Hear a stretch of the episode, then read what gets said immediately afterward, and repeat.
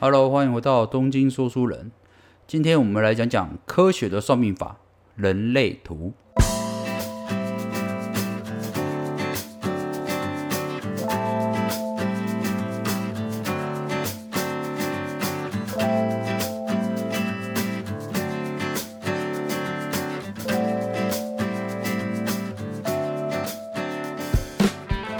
为了避免有些人还不知道什么是人类图，我稍微简单介绍一下好了。其实人类图最主要功能在于说，它是可以很方便了解自己的工具。只要你输入了生日和出生时间，你立刻就可以在网络上得到一张你自己的人类图，而且跟别人是完全不一样的。然后透过人类图上面的水晶啦，然后通道之类的，你可以立刻了解你自己的个性，还有你在你该摆在什么位置，你该适合做什么工作，都可以从里面得到答案。甚至你可以，如果你有你想知道、想了解的对方哦的某个人，你可以拿到他的生日跟日期之后，你一样可以得到他的人类图之后，你可以互相跟你的图比较，你会发现说，哦，我跟这个人是不是互补，或者是为什么这个人老是跟我过不去？maybe 他可能在某些点是他的思考逻辑，你可以了解之后，就可以知道如何跟他应对进退，甚至得到更好的呃伙伴关系哈。所以我一直觉得人类图是一个很好的工具，想要在这一期介绍给大家。大家到网络上下载自己的人类图，那怎么下载呢？很简单，你只要在你的手机浏览器或电脑浏览器都可以，直接搜寻“人类图”三个字，人类就是人类嘛，图案的图，人类图啊。那上面第一个网站哦，就会显示取得你的人类图，亚洲人类图学院哦，这边你把它点进去，点进去之后，你就可以直接输入你的生日。哦，年月日跟时间哦，时间也很重要哈。年月日跟时间，这个会影响到精确度。然后你按呃查询之后，它就会出现一张呃你可能蛮特别的图。我等下稍微解释一下。好，这边先给大家一点时间，赶快下载自己的人类图，因为你有图之后，我接下来的讲解才会让你更容易理解这个人类图的功能到底是什么。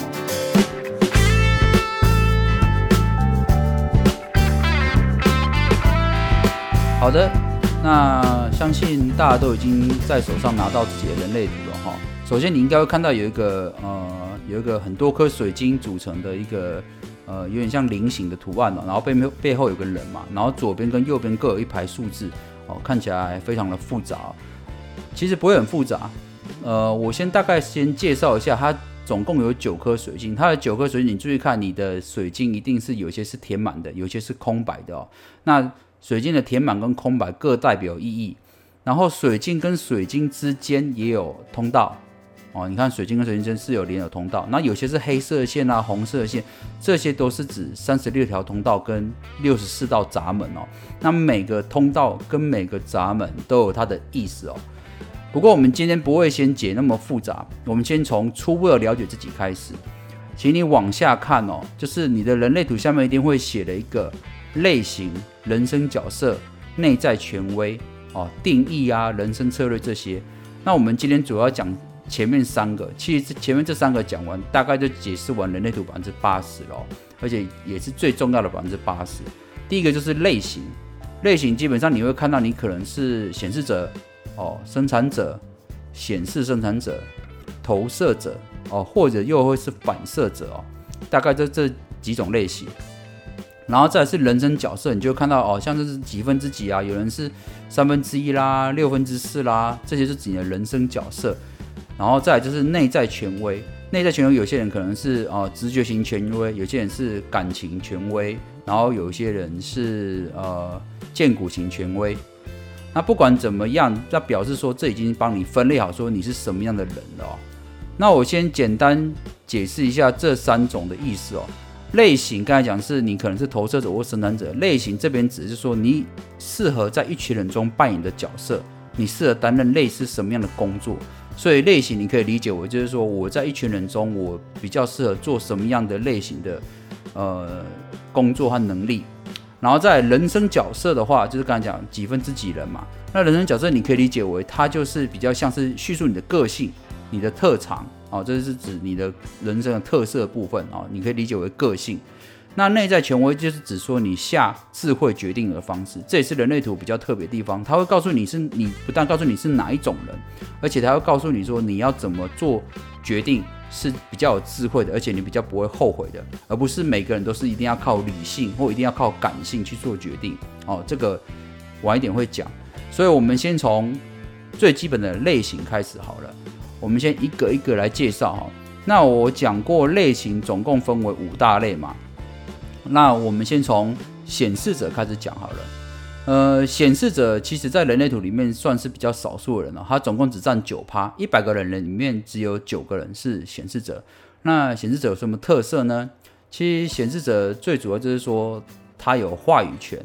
也就是说显示者是里面所有的人的类型中，他是唯一是可以主动的。他想讲什么就讲什么，他想做什么就做做什么，他是有主动权的，而且他有能力去发起行动，去影响他人。所以，如果你今天是个显示者的话，你的人生策略就是告知哦，就是显示者必须学会告诉别人你在想什么，你准备要做什么。你借由告知这个动作，告诉别人之后，让别人会容易得到别人的尊重，而且会推动事情更加顺利，而不是单看说哦，我有影响力，所以我一个人来就行了。如果你显示者学不会告知这件事情的话，你就很容易变成独行侠。其实这也是很一般人对显示者比较长的形容，只是说，哎，感觉他好像独来独往，也不太爱沟通，有点神秘感。但其实这是显示者他还未告知。但如果你显示者是有能够发起行动，而且又告诉别人的话，其实你的成功几率会高非常多。那相对的啊，显示者的话，其实在几种人比较里面，他的体力会比较不好一点。呃，然后也比较不适合朝九晚五的工作，所以显示者比较适合做就是呃一些创意的工作啦，或者是呃规划的工作啦，或者是领导别人的工作。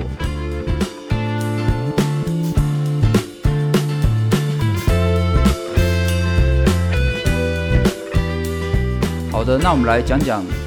生产者，生产者占了这个世界上百分之七十哦，所以十个人里面大概有七个人。都是生产者，所以你周围应该有，包括你在内有很多的生产者。那生产者有什么特色呢？生产者是所有类型的人里面体力最好的，为什么呢？因为生产者的剑骨这个水晶是亮的，你可以看一下你自己的人类图。如果你是生产者的话，你的水晶由下面数上来倒数第二颗哦，那一颗水晶叫剑骨的水晶。那剑骨水晶就是代表体力跟精力的来源哦。所有的生产者。哦，不论你是显示生产者或者是纯的生产者，剑骨都一直亮的，所以表示生产者是体力非常充沛的哦。所以生产者是用来做呃设计，用来做工作的，因为你们体力充沛，所以相对的你们执行力是很强的。只要给你们一个正确或者是明确的目标哦，交给生产者来执行是最好的。因为生产者这次是五种人类型里面哦，执行力最强，而且最能够贯彻到底的人就是生产者。那生产者的策人生策略是等待回应哦，也就是说，生产者他算是被动的，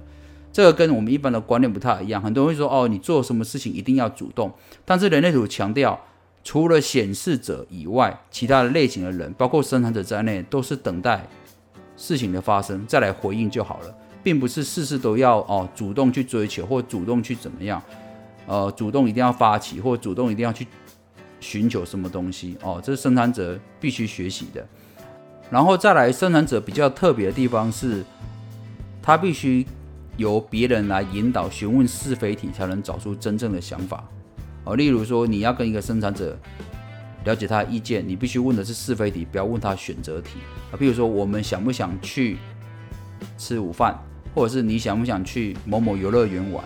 这种是或不要的问题，而不是说问他说你今天想干嘛？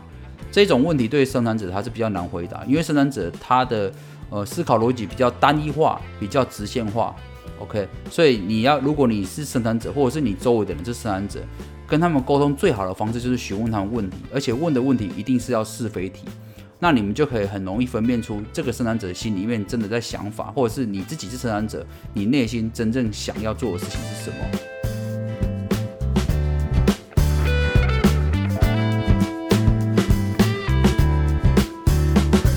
好的，那我们接下来讲显示生产者。其实显示生产者也是生产者的一种哦。所以，我们刚才讲哦，生产者占人类的百分之七十嘛，哈，显示生产者也包括在内哦。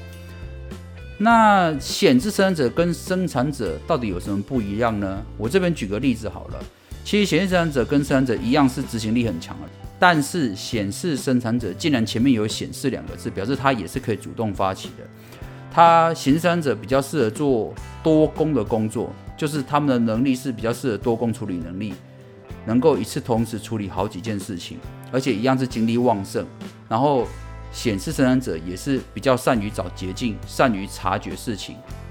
所以如果说你今天有一些哦，有个大方向要丢给显示生产者，他可以很把你做的很好，是因为他可以一次处理好多件事情。但是蠢的生产者比较适合丢一个、一个或两个比较主要的目标给他，他会处理的很好。但是你叫一个蠢的生产者一次处理好多件事情，他可能就做的没有那么出色。一次处理多件事情，然后又可能做很出色，这就是显示生产者的特色。但是讲到这边，可能有些人会觉得说，那这样好像显得。普通生产者比较差，或者是能力比较不好，其实不是这样子的。我这边举个例子好了，如果说我们一样丢个任务，哦，一个大方向给显示生产者跟生产者，那会出现一个情况，就是说，蠢的生产者他可能在一开始做的时候，他速度比较慢，然后显示生产者他的做的速度会快很多，因为他很快就找到诀窍了，而且他这个事情做完之后，他可以去做其他事情，他显得他能力很强，他可以多工。但是如果你这个案子你把时间拉长，可能三个月或半年之后你来看，你会发现，哎，原本比较慢的纯生产者，他到最后的进度居然跟显示生产者是一样快，或甚至还更好。那就是因为蠢的生产者他在执行单项能力的时候，他的执行力是更强的。那显示生产者是执行多功能力的时候会比较强。哦，这个就是这两种生产者最大的区别。那相对之下，显示生产者也会比较没有耐心一点，因为他们善于多工哦，是那个变化的节奏速度比较快一点，所以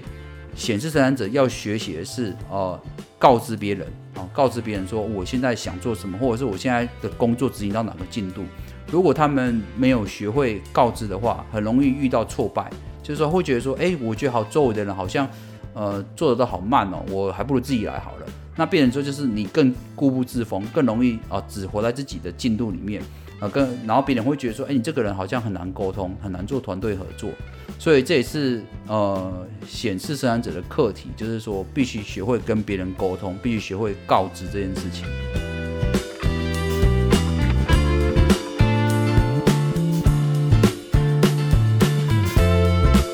好，那我们接下来讲讲第三种类型的人，就是投射者。那投射者占所有人类百分之二十趴。如果你今天是投射者的话，那你就好好来聆听一下哈。投射者跟前面几种人最不一样的地方在于，投射者是一个规划的人。投射者通常都具有纵观全局的眼光哦，所以比较适合担任担任管理者啦、领导者啦，或者是组织人事物哦这种激励人心这种工作，都是投射者比较适合的。所以如果你要理解的话，我可以告诉你，就是说。像显示者，他就比较像是君主哦，他这个发起的人嘛，所以他就像刘备一样哦，或曹操一样。那生产者，他就是像关羽、张飞、赵云这种，他是将军哦，很会擅长打仗，很会执行哦，这是生产者。那投射者，他就是一个像你可以理解他像诸葛亮或司马一样，他是个测试，他没有很强的执行力，他也没有。呃，领导众人的能力，但问题是，他有呃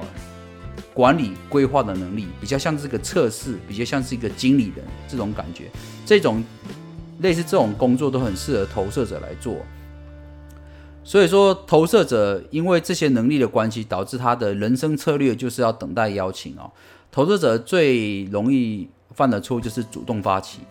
假设你今天是投射者的话，呃，你可以回想你从小长到大的过程中，凡是你自己发起的，或者是你主导的案子哦，或者是你你发你提倡的活动哦，通常都会被呃办的不是很成功啦，或者是呃遇到挫折啦，呃，这是很合理的，因为投射者原本就比较容易被忽视啊。但是投射者的投射者要把事情办好，必须有人来邀请你之后，赏识你，了解你的才华之后，你才出来。哦，规划事情，所以投资者最重要的工作是必须学会等待啊，等待一个赏识的邀请，因为你的天赋跟才华必须受到赏识之后，才能充分的展现出来。而且投射者的人通常会比较追求安全感哦，所以接纳安全感也是很重要。尤其是在人生的重大事件，譬如说结婚啦，或者是呃工作啦、求职这些哦，这些重大的事件的话，务必学会等待邀请哦，不要太主动哦，因为通常投射者刚才讲过，主动的话比较不会得到比较好的结果。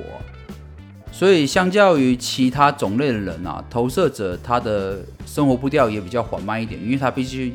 要有更多的时间去思考啦，或者是规划事情。所以，投射者不是一个一直工作的人，所以投射者比较适合做气管和管理部门的工作，也不适合做朝九晚五的工作。他比较适合做的是规划或者是 case by case 的工作的售后组啊，会比较好一点。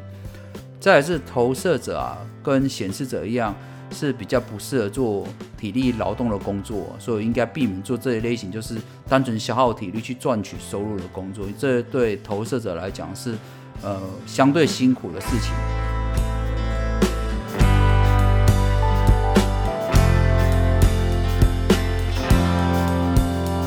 好，我们来谈最后一个反应者哦。如果你今天是反应者的话，恭喜你哦，你是个非常独特的人，因为反应者只有一趴，在所有的人类中，一百个人里面只有一个人有机会成为反应者哦。那要怎么样成为成反应者呢？就是你注意看你的人类图，你是九颗水晶都是空的，就是九颗水晶都不都没有填满的。那一般人其实大部分人都会有填满的水晶，只是看你填满几颗而已。但是反应者非常特别，是他的九颗水晶都是空白的，才能成为反应者。那么反应者有哪些特色呢？通常反应者都比较健谈，而且呃比较热情洋溢啊，然后也比较崇尚和平哦。他们面对世界的态度就是说，先接受邀请后再思考去做。还有反应者的人生策略跟前面的几种人不太一样。前面几种人都有一些内在权威可以服从，但是反应者没有，因为他九颗水晶都是空白的，所以反应者要做决定，尤其是重大决定的时候，需要等待二十八天的周期再下决定，而且你必须多跟你认识的好亲朋好友对谈，才能够清晰自己的想法，不要自己一个人闷在那边想，通常都不会得到一些比较正确的解答。如果你今天是个反应者的话，呃，有几个地方可以让你更加快乐。第一个是说，呃，你必须有专属自己的空间，因为你的九颗水晶是空白的，所以你每天跟很多人交流之后，你的呃独处的时间是必须的，而且这空间也需要，可以让你释放过多的那些呃干扰的磁场。然后再来是你在团体中的最重要的快乐位置关键在于说，你是可以自由移动离开的，而不是受限于说我今天参加某个活动，我一定要从头参加到尾。你必须能够自由移动，会对你来说是比较快乐的哦。就是你可以决定你自己何时到，何时离开哦。这样的事情会对反应者会比较好一点。不过反应者也要注意一下，就是说呃，比较容易依赖周围身边有填满水晶人的能量，所以你周围的人对你的影响力是很大的。慎选你的好朋友，慎选你的家人，还有跟你相处的人。哦，对你影响都会非常大，所以反应者必须在这方面人际关系方面要特别注意慎选哦，和你相处的人。OK，以上就是本期的节目，希望你会喜欢东京说书人，咱们下回见，拜拜。